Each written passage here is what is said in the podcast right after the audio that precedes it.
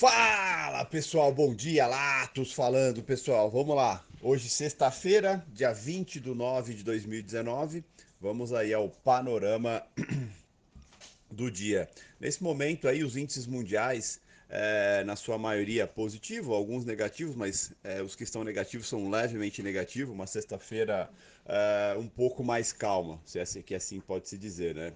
É, ontem a gente teve um dia é, que começou bem aqui no Brasil, referente à comemoração aí, de certa forma, do corte de juros, né? A gente viu bolsa é, forte, né? Pelo menos no começo do dia e até boa parte do dia, a bolsa forte comemorando os cortes de juros. A gente viu um dólar forte. É, por vários motivos, né? Acho que dá para dá para colocar na conta de várias coisas o dólar forte ontem, mas o principal, né, é um pouco ainda da preocupação geopolítica referente a tensões aí com a Arábia Saudita, Estados Unidos, é, tem um pouco é, do que se falou bastante ontem, é, o quanto começa a ficar desinteressante para alguns investidores fazerem um carry trade, mas isso é uma parcela menor, já que o carry trade é, já está desinteressante desde o começo do ano, quando começou a cortar juros um pouco mais agressivamente.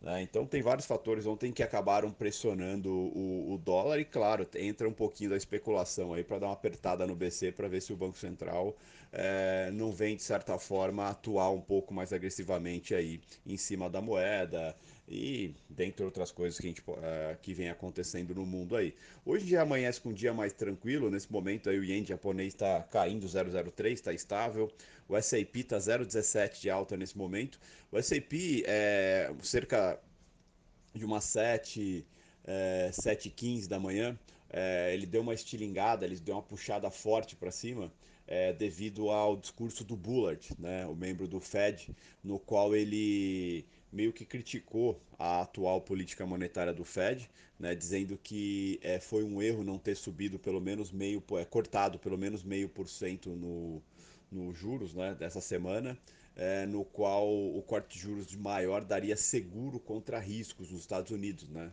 É, ele se, meio que citando aí a preocupação do mercado sobre recessão e esse corte de 0,50 diminuiria bastante esses riscos. Né? Ele fala que esse, esse corte em 0,50 ajudaria a inflação a voltar para a meta de forma mais rápida. Né? Vale lembrar que é, o Fed vem lutando aí para que a inflação venha para 2%, né? e não, não vem conseguindo, mesmo com dados bons vindo dos Estados Unidos, mesmo com os cortes já feitos na economia lá. Tá? Então isso deu uma animada é, no S&P, que fez máxima lá no 16,5, mas já voltou um pouco, já está mais estável aí, está subindo 0,18. Os Estados Unidos aí que é, de certa forma, vem evitando qualquer tipo de conflito com o Irã, né? Tá tentando resolver as situações, ajudar as situações lá no Oriente Médio, lá com a Arábia Saudita, é, de uma forma mais pacífica, né? Não se fala muito em ataques ou qualquer coisa do gênero é, declarações do próprio Irã, né, do, dos ministros de, de Relações Internacionais do Irã, dizendo que assim não vai ter meia guerra, né? É, a guerra vai ser por inteiro e vai ser até o fim.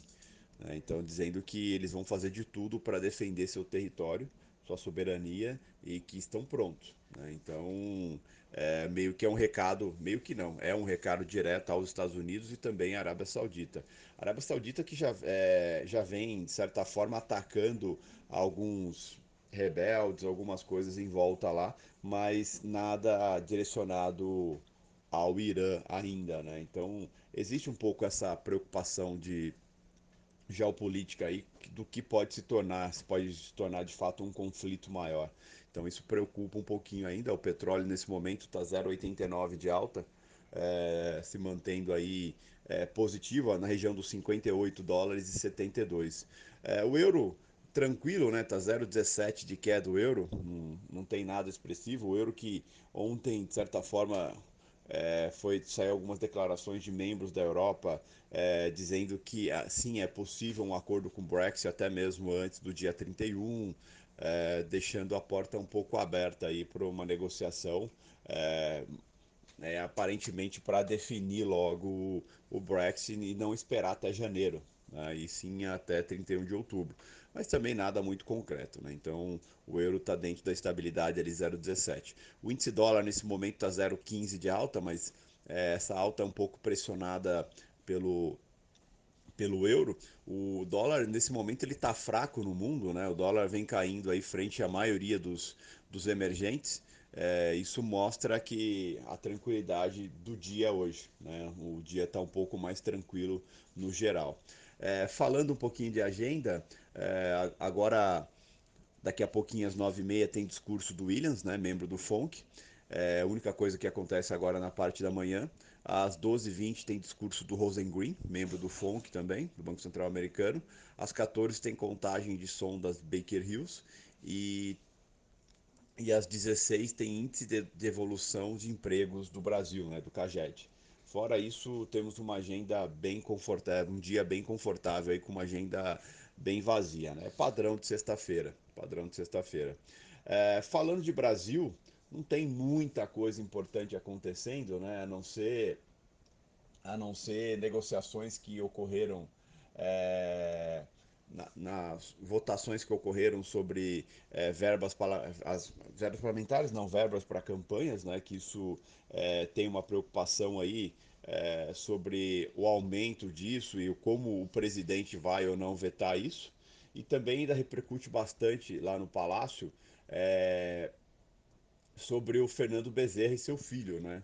É, no qual ele colocou, o Fernando colocou o cargo dele à disposição do governo e o governo ainda avalia se vai ou não aceitar, vai tirar ele ou não, como vai ser. Ontem a ação da PF rendeu aí duras críticas do, do senador Alcolumbre, no qual criticou bastante a ação, é, fazendo até com que o, o Barroso do STF viesse a público dizer o que, que motivou a liberação dessa ação da Polícia Federal. Né? Então, isso gerou um certo estresse lá, mas nada, nada muito nada muito grave também, né? Normal quando a gente pensa em política. O, novamente falando sobre o mercado de ontem, é, o mercado acabou passando, o Ibov acabou passando o dia todo é, no positivo, mas no final do dia a coisa se inverteu um pouco. Né? O Ibov acabou fechando com 0,18 é, de queda, com declarações ali é, de membros do, dos Estados Unidos dizendo sobre a guerra comercial, que caso não se chegue a um acordo, as tarifas do, contra a China podem dobrar. Isso é, essa guerra comercial já gera um estresse faz tempo, né? Então existe toda uma preocupação que parece que agora vai, vai negociar, vai ficar tudo bem, e de repente percebe-se que não é bem assim, né? Com essas declarações. Então isso preocupa um pouco.